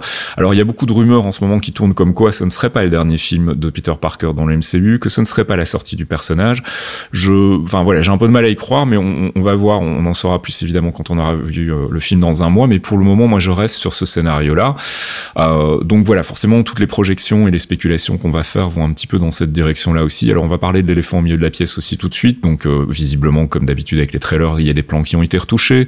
Euh, il y a des trailers, euh, je crois que c'est le trailer argentin ou dans, dans ce coin-là en Amérique du Sud qui a qui avait quelques secondes de plus sur un plan qui permettait de voir qu'effectivement Lizard se prenait une baigne visiblement d'un ennemi invisible. Ça c'est dingue. Voilà. Donc, alors venez pas me faire croire. Non mais venez pas me faire croire que c'est pas fait exprès parce que c'est juste pas possible qu'un truc comme ça soit passé outre tous les QA de, de, de, de chez Sony je doute que ça ait passé le filtre euh, des exécutifs. Donc à mon avis, c'est voulu. Et euh, donc voilà, ça indique bien que clairement, on aura les deux autres Spider-Man. Je pense que c'est devenu inévitable, ou en tout cas au moins un. Je suis vraiment pas encore convaincu pour Garfield. C'est un très très bon joueur de poker, en tout cas s'il est euh, s'il est effectivement dedans, parce que, pour le moment il a démenti.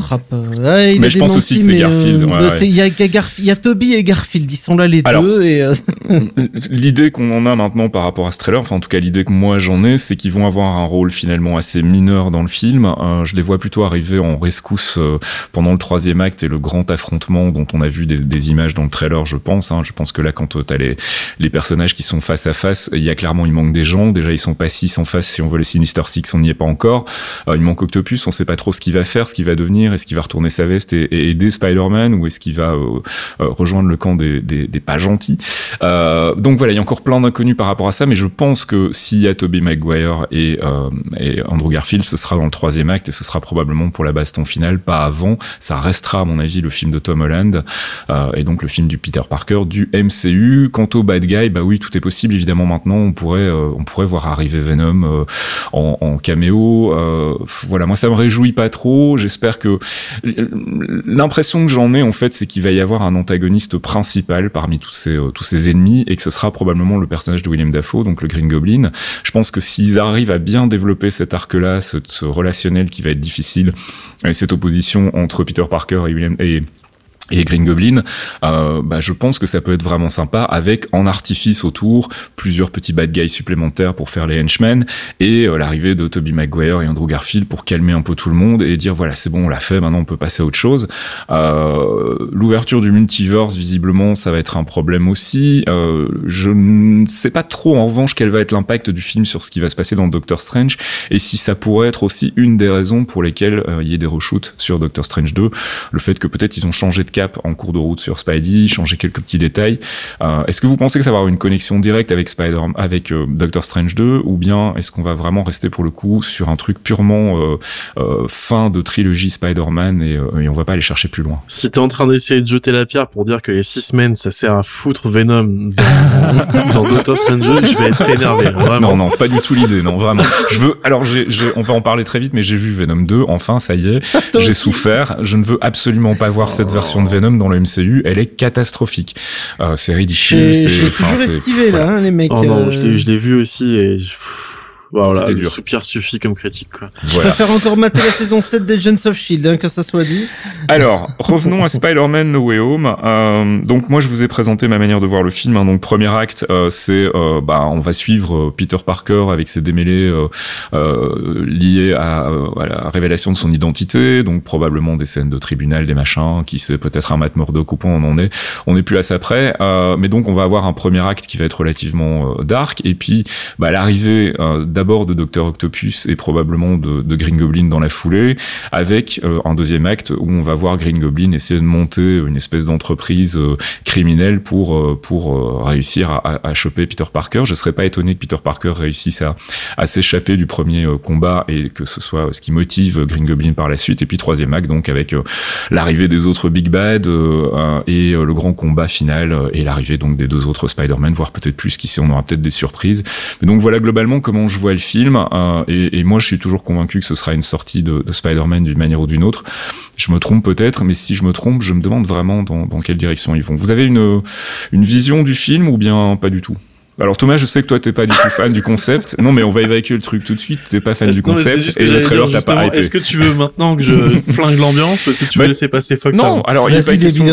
C'est pas question de flinguer l'ambiance, c'est que je comprends parfaitement et puis en plus pour le coup c'est cohérent parce que tu le dis depuis le début, que toi le concept t'intéresse pas, euh, que tu trouves ça un peu gratos, c'est un peu un peu facile. C'est vrai que j'avais plutôt cet avis-là au début. Je, je, en voyant les premières images et tout, je suis quand même malgré tout un petit peu curieux, euh, si pas hypé en tout cas, en tout cas curieux. Donc euh, bah voilà, c'est intéressant d'avoir ton point de vue. Pourquoi ça marche pas sur toi et pourquoi justement, enfin, qu'est-ce qui, qu'est-ce qui t'embête avec euh, avec cette idée de, de multiverse, de, de, faire revenir des anciens persos, etc. Et est-ce que le trailer, visiblement le trailer t'a pas fait changer d'avis, mais donc euh, qu'est-ce qu'est-ce que t'aurais attendu peut-être de ce trailer pour que ça te fasse changer d'avis?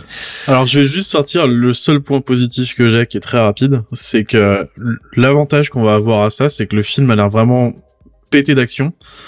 Euh, je crois que ça a leaké comme quoi il durait 2h40 et je pense que entre les combats de Doctor Strange et les combats avec tous les Sinister Six, on va avoir quand même un truc euh, très très euh, action heavy comme on dit, ce qui est plutôt bien après euh, le souffle que nous a mis Eternals, qui pour le coup était tout l'inverse en fait. On avait 2h37 de film sur beaucoup de dialogues, ouais, tout à fait. pas un mal, ce que j'ai plutôt aimé.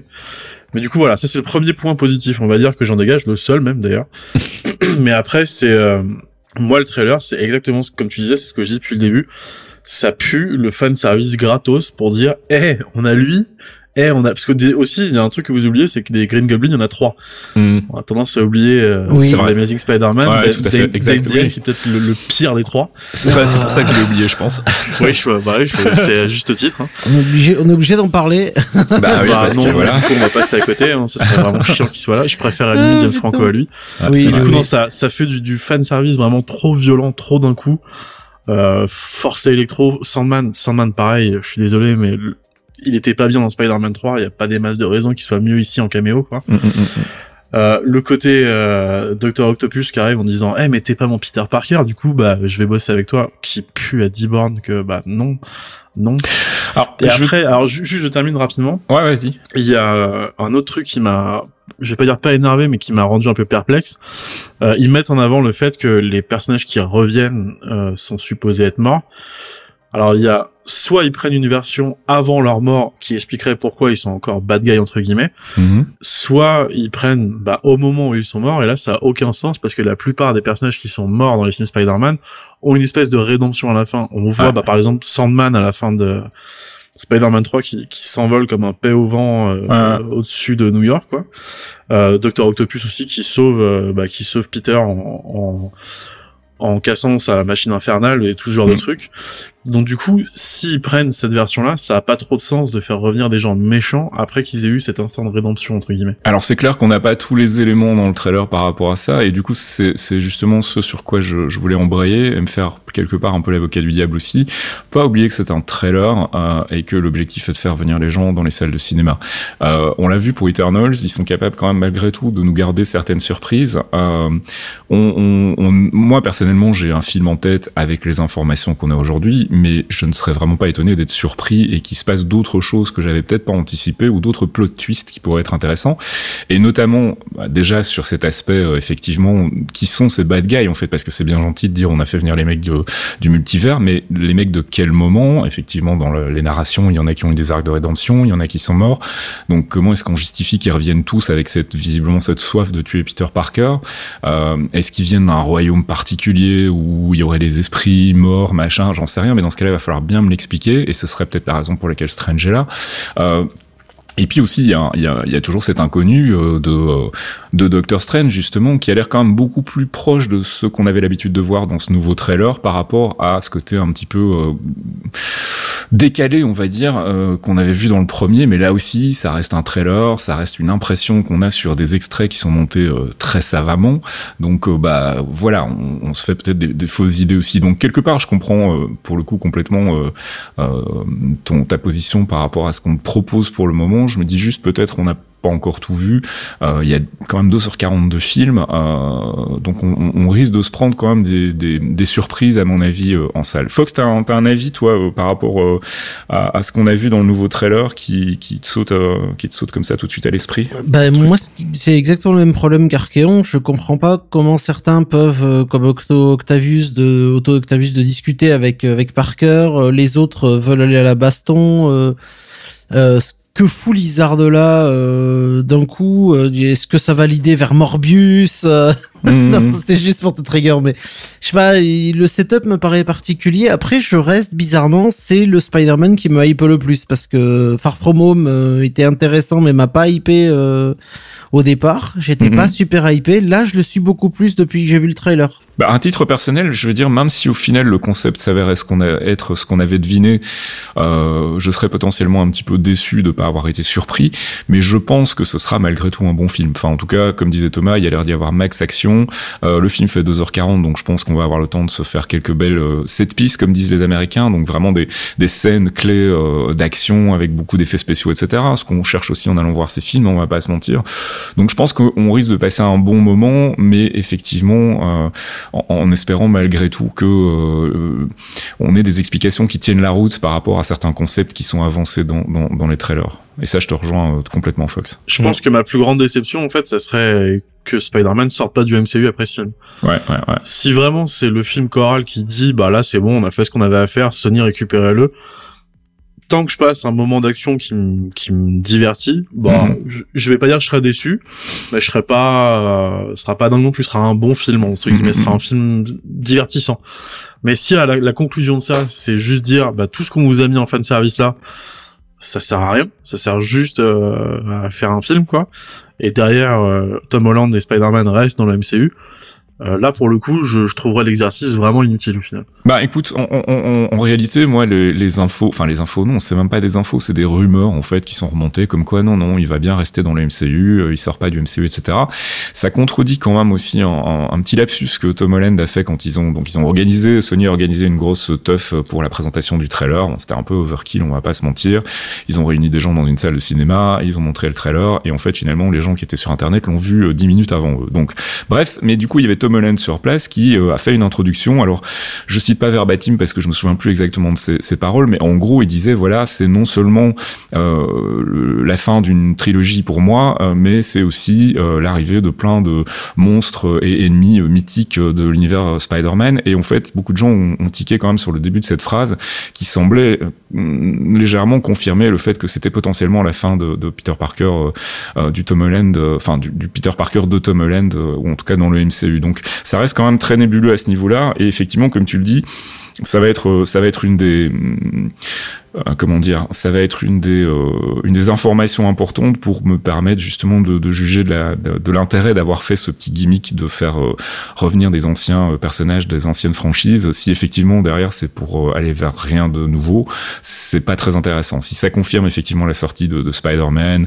la création d'un Spider-Verse, comme on a déjà parlé mille fois dans ce podcast, ben ok, c'était sans doute la meilleure manière de le faire. Donc moi c'est ok pour moi. Maintenant si ça va faire arriver des, des des personnages qui ont été très très mal écrit euh, dans, dans, dans, dans, les autres franchises, et je pense notamment à Venom, parce que je l'ai vu récemment, donc justement, il est encore très frais dans ma mémoire, la douleur est encore vive, euh, je veux pas ces personnages-là, quoi. Donc là, ça me ferait effectivement un peu chier qu'on soit dans une espèce de flou où euh, on, on, ne verrait peut-être plus Peter Parker dans, dans les films du MCU, mais en même temps, il y aurait pas de déconnexion claire et nette, et ça continuerait d'évoluer un peu en parallèle. Enfin, ça, ça m'emmerderait vraiment pour le coup. Là, là je serais un petit peu fâché. Qu'est-ce qu'on peut dire encore sur le trailer qu'on n'aurait peut-être pas abordé? Euh, il y a le, nouveau costume de Spider-Man qui visiblement donc euh, est tiré des comics aussi. Euh, alors c'est pas tout à fait tiré des comics, mais c'est une c'est une version d'un vieux costume magique et là ils ont transformé ça en costume runique parce qu'il y a des runes inscrites sur tout le dessus, euh, probablement construit par Doctor Strange pour mhm. euh, probablement pour capturer l'âme ou euh, capturer quelque chose, parce que tu fais pas un magic trap sans rien. Bah en fait, il a sur le sur le torse, si je me souviens bien, je sais pas très bien ce que c'est, on dirait une espèce de petit écran LCD dans lequel on voit le, le, visage de de MJ et, et de, de Ned.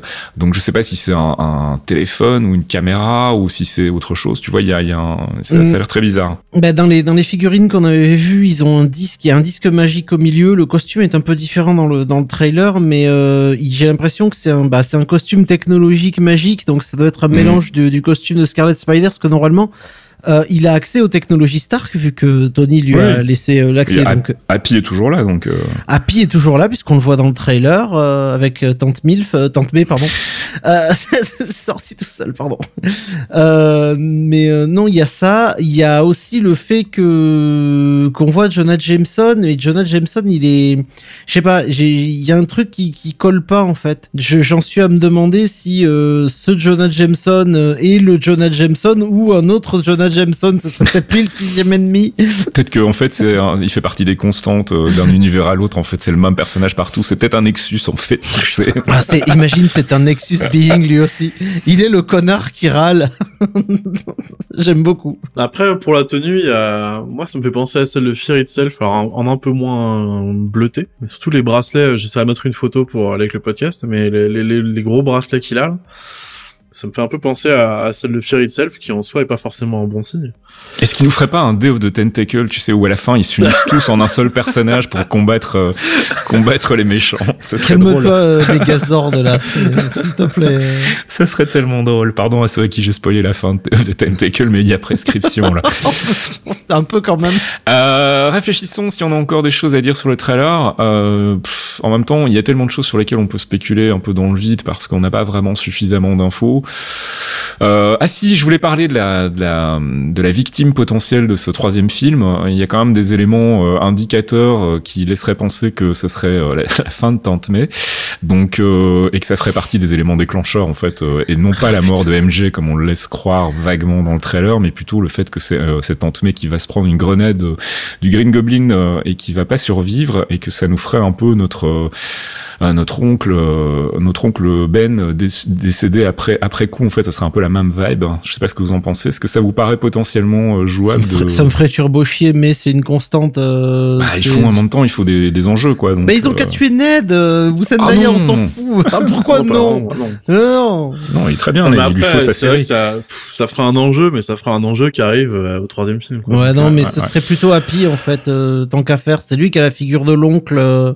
Ouais, c'est vrai que j'avais pas pensé à L'oncle sympa, c'est, ce serait, ce serait John Favreau qui, qui pourrait y passer en voulant aider, euh, sachant que lui, il a pas de famille, il a rien. Tony est parti, il est un peu en mode euh, tout mon merde et la vie est triste et euh, Tante May essaye de lui redonner un peu de bonheur, mais c'est pas, c'est pas, c'est pas gagné quoi. Et Gwyneth Paltrow, elle vend des trucs chelous sur Internet. Gwyneth Paltrow, elle met, elle met des trucs chelous aussi, euh, et pas que sur Internet. Il en Bon, a marre, le Il en a ras le bol. Je crois que c'est l'heure, l'heure d'arrêter le théorie crafting parce qu'on va vraiment beaucoup trop loin. Euh, no pun intended, comme on dit. Euh, bref, ben, je pense qu'on a fait le tour. En tout cas, si vous voulez encore venir en parler avec nous, n'hésitez pas à passer sur le Discord de Geekzone ou dans les forums de geekzone.fr. Euh, venez partager vos spéculations, nous signaler si on a oublié des choses, euh, mais j'ai l'impression qu'on a fait le tour des choses importantes. Et puis, ben, normalement, on va essayer de s'organiser pour sortir le prochain épisode après Spider-Man, parce que sinon on va sortir juste avant et on n'aura pas grand chose à dire sur rien et, euh, et on va louper la sortie de Spider-Man. Donc on va voir un peu comment on peut s'organiser parce qu'on va arriver à la fin de l'année, ça va être les fêtes de fin d'année, il va falloir Mm. que on puisse tous trouver une salle dans laquelle regarder le film dans des conditions euh, à peu près normales. On verra. Mhm. On, on improvisera un truc. Peut-être que bah, s'il y en a que deux sur trois qui ont vu le film, euh, on, on bouchera les oreilles du troisième pendant qu'on fait un peu de théorie crafting. Et sinon, bah, on fera juste un débrief et on, on fera le gros théorie crafting lourd euh, s'il y a besoin euh, dans l'épisode euh, du mois de janvier à la rentrée. Ça sera peut-être encore plus simple. Bref, on verra. Donc n'hésitez pas à passer à, à discuter avec nous si jamais vous avez des choses à dire sur ce nouveau trailer de Spider-Man No Way Home ou si vous avez pensé à des choses dans Eternals qu'on n'a peut-être pas explicité. Euh, ça sera l'occasion de le faire et on va passer à notre rubrique courrier. Excuse me, Mr. Stark. Christine Everhart, Vanity Fair magazine. Can I ask you a couple of questions? Hi. Hi. Yeah. It's okay? Okay, go.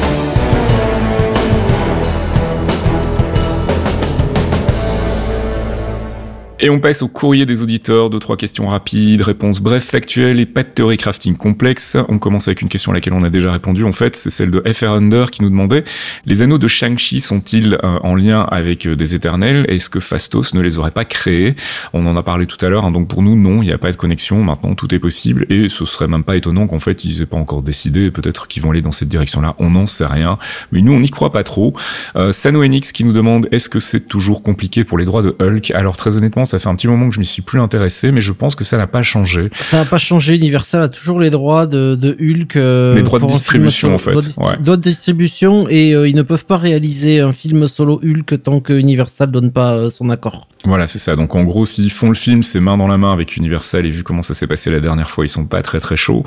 Euh, et en plus derrière, c'est Universal qui distribue le film, donc euh, beaucoup trop de contraintes pour Marvel. Je pense qu'ils vont attendre que le film revienne. Ça m'étonnerait que euh, Universal se lance dans la production d'un film Hulk euh, décorrélé aujourd'hui. Donc je pense qu'il y a un moment où le, le- le- les droits vont être euh, rétrocédés à Marvel, comme c'est euh, normalement le cas, je pense, dans leur contrat type. Donc on va attendre, et puis bah on le verra dans She-Hulk. Donc ce sera l'occasion de peut-être poursuivre un petit peu son arc ou de le clôturer de manière définitive, parce que bon, faut pas oublier que c'est un peu le moment où tous les héros prennent leur retraite. On n'en a pas parlé parce qu'on n'a pas fait encore de, on n'a pas vu suffisamment d'épisodes, puis on n'a pas fait de débrief encore. Mais je pense que c'est aussi le champ du signe pour Hawkeye, euh, qui va probablement euh, ranger l'arc euh, une bonne fois pour toutes, et comme ça, bah, tous les tous les original Avengers auront, auront fait leur leur arc complet. Donc on va passer, euh, on va passer aux Young Avengers dans un premier temps, et puis on en a déjà parlé aussi potentiellement à une nouvelle euh, Team Avengers, et puis peut-être des Dark Avengers, qui sait. Bref, dernière question, euh, Johnny Ivar qui nous demande pensez-vous que l'on reverra le nouveau Captain America dans une série ou un film avant son propre film? Alors peut-être, euh, en tout cas, si c'est le cas, je pense que ce sera euh, anecdotique parce que bah, on sait que le Captain America 4 est déjà en chantier et on sait aussi que visiblement le film va traiter dans une première partie, en tout cas, de la difficulté qu'éprouve Sam Wilson à endosser le costume une bonne fois pour toutes. Dans la série, c'était un peu son parcours pour essayer d'accepter le fait qu'il pouvait être le prochain Captain America et maintenant qu'il l'est, bah, visiblement ça se passera pas encore tout de suite très bien, ce qui est normal. Donc ça m'étonnerait qu'on le voit avant parce que du coup il serait dans une position un petit peu bâtarde où il a pas encore vraiment complètement résolu son arc. Mais qui sait, il peut apparaître dans Doctor Strange 2 vu qu'on sait qu'il va y avoir des tas de caméos. Euh, mais je sais pas, vous avez une idée d'un film dans lequel on pourrait le voir euh, en, en son titre en tout cas euh, de Captain America et pas dans une version alternative? Bah en fait, je pense à un truc euh, à la fin de de Falcon et Winter Soldier quand même. Mhm. euh, il prend le rôle en pétant quelques murs sur des, sujets assez sensibles.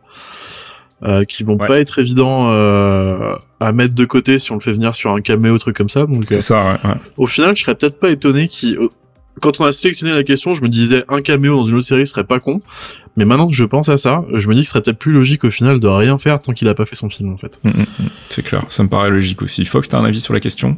Euh, non, pas vraiment pour l'instant. Je me dis euh, peut-être qu'on pourrait le voir intervenir euh, auprès de, peut-être sur Miss Marvel ou sur le prochain Captain Marvel, bizarrement. Mm. Euh, mais euh, je je suis pas vraiment sûr. Pas, ou alors pas on verra une, ou alors on verra une version, euh, une version scroll de Captain America, ça c'est possible. Ah, aussi. ça va, commence pas. J'ai, j'ai- je l'ai pas mis dans le focus exprès parce que euh, entre Kate et Echo, il y a un problème avec les scrolls. Les Oh, scrolls, écoute. ça va être compliqué. On le dit depuis qu'on s- on, on est au courant de l'arrivée de la série euh, Secret Invasion, il va falloir quand même qu'on commence à faire un petit peu attention à ça aussi parce que voilà, je serais pas surpris qu'il nous en ait déjà introduit quelques-uns là, en fait, l'air de rien. Bah, Euh, après, bah, je pense qu'on a conseillé en recollecture euh, Secret Invasion au moins trois fois. C'est vrai. Peut-être quatre. c'est vrai. Donc, normalement, vous êtes au courant. Are you talking about a time machine? No. No, of course not. No, not a time machine. This is more like um Yeah, like a time machine.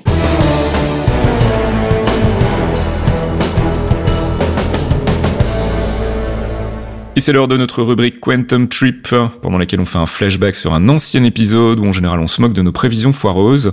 Alors ça a été un petit peu compliqué avec l'épisode 24 parce qu'en fait on passe une bonne partie du Theory Crafting à faire le débrief de la saison 3 d'Agents of Shield. Donc Hmm. c'était quelque chose qui pour le coup avait pas vraiment non seulement de côté spéculatif mais aussi pas grand intérêt pour nous aujourd'hui.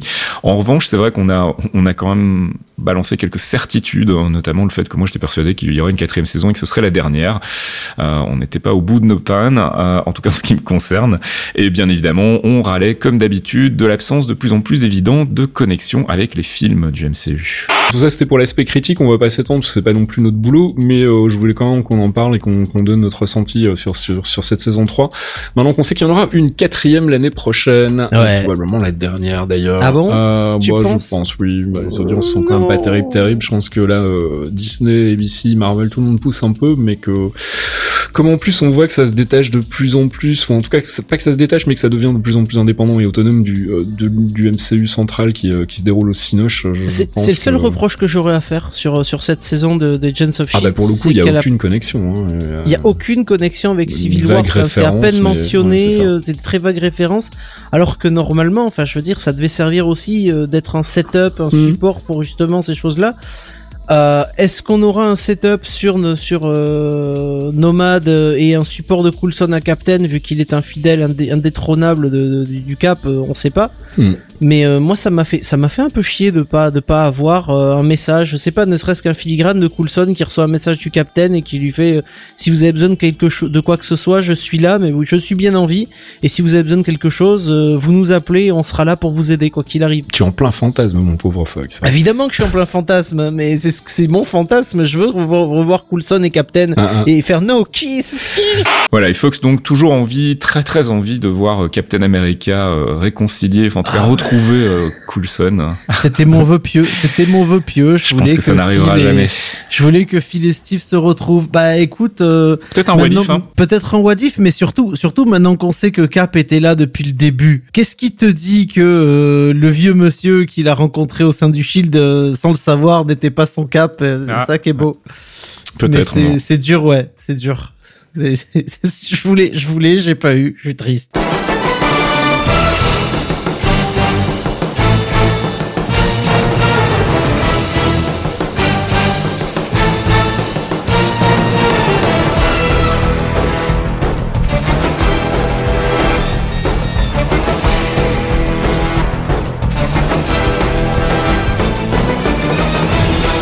Et c'est la fin de ce 84e épisode des Clairvoyants. On espère qu'on aura débriefé euh, tout ce qui va bien sur Eternals et le trailer de Spider-Man No Way Home. Encore une fois, n'hésitez pas à venir en parler avec nous sur le Discord de Geekzone FR ou sur geekzone.fr tout simplement dans le forum. Euh, et puis ben, on vous rappelle l'existence de dossiers qui ne sont toujours pas à jour et je vais me flageller pour mettre tout ça en route euh, le plus rapidement possible. Il y a des bouquins aussi, donc euh, les bouquins originaux dans les coulisses du Marvel Cinematic Universe avant que Marvel Studios ne reprenne le titre à son compte. Et puis on vous rappelle aussi l'existence d'un Patreon si vous voulez nous soutenir, venir euh, payer votre petite dîme tous les mois à partir d'un euro euh, pour nous aider bah, à financer les podcasts. Vous pouvez le faire donc patreon.com slash geekzonefr et je crois que j'ai tout dit. Euh, le mois prochain, je Oui. pense qu'on parlera principalement de Spider-Man. On fera peut-être un petit focus un peu sur, euh, sur euh, d'éventuels persos qui auraient popé là où on les attendait pas et puis on débriefera aussi la série Hawkeye. Euh, bah, D'ici là, que tout aille bien pour vous. Je vous fais des gros bisous et merci les gars. Merci Fox. hein. Des bisous à tous. Merci Archeon. Bisous tout le monde.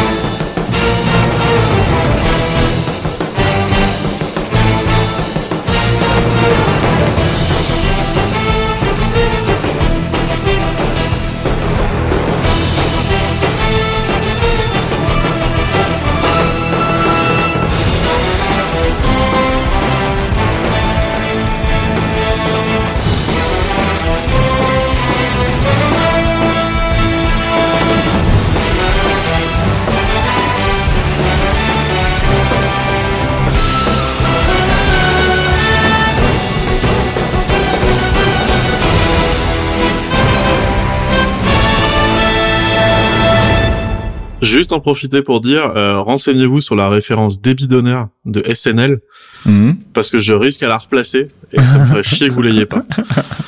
Bon, Faites-vous une fleur, j'essaierai de mettre le nom du truc pour vous fouiller, mais euh, il faut regarder.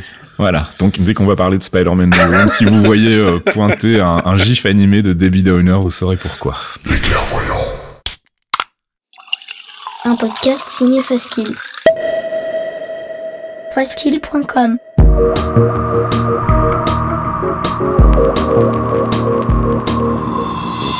Torréfaction, c'est votre rendez-vous hebdomadaire sur geekzone.fr avec une sélection de l'actualité proposée par Caféine et Faskill. Gaming, culture, software et tech, on fait le tri dans les news de la semaine pour vous proposer un récap digeste d'une demi-heure, histoire de ne rien louper des infos essentielles. Torréfaction, c'est votre rendez-vous avec l'actu geek tous les vendredis matins à 8h sur geekzone.fr.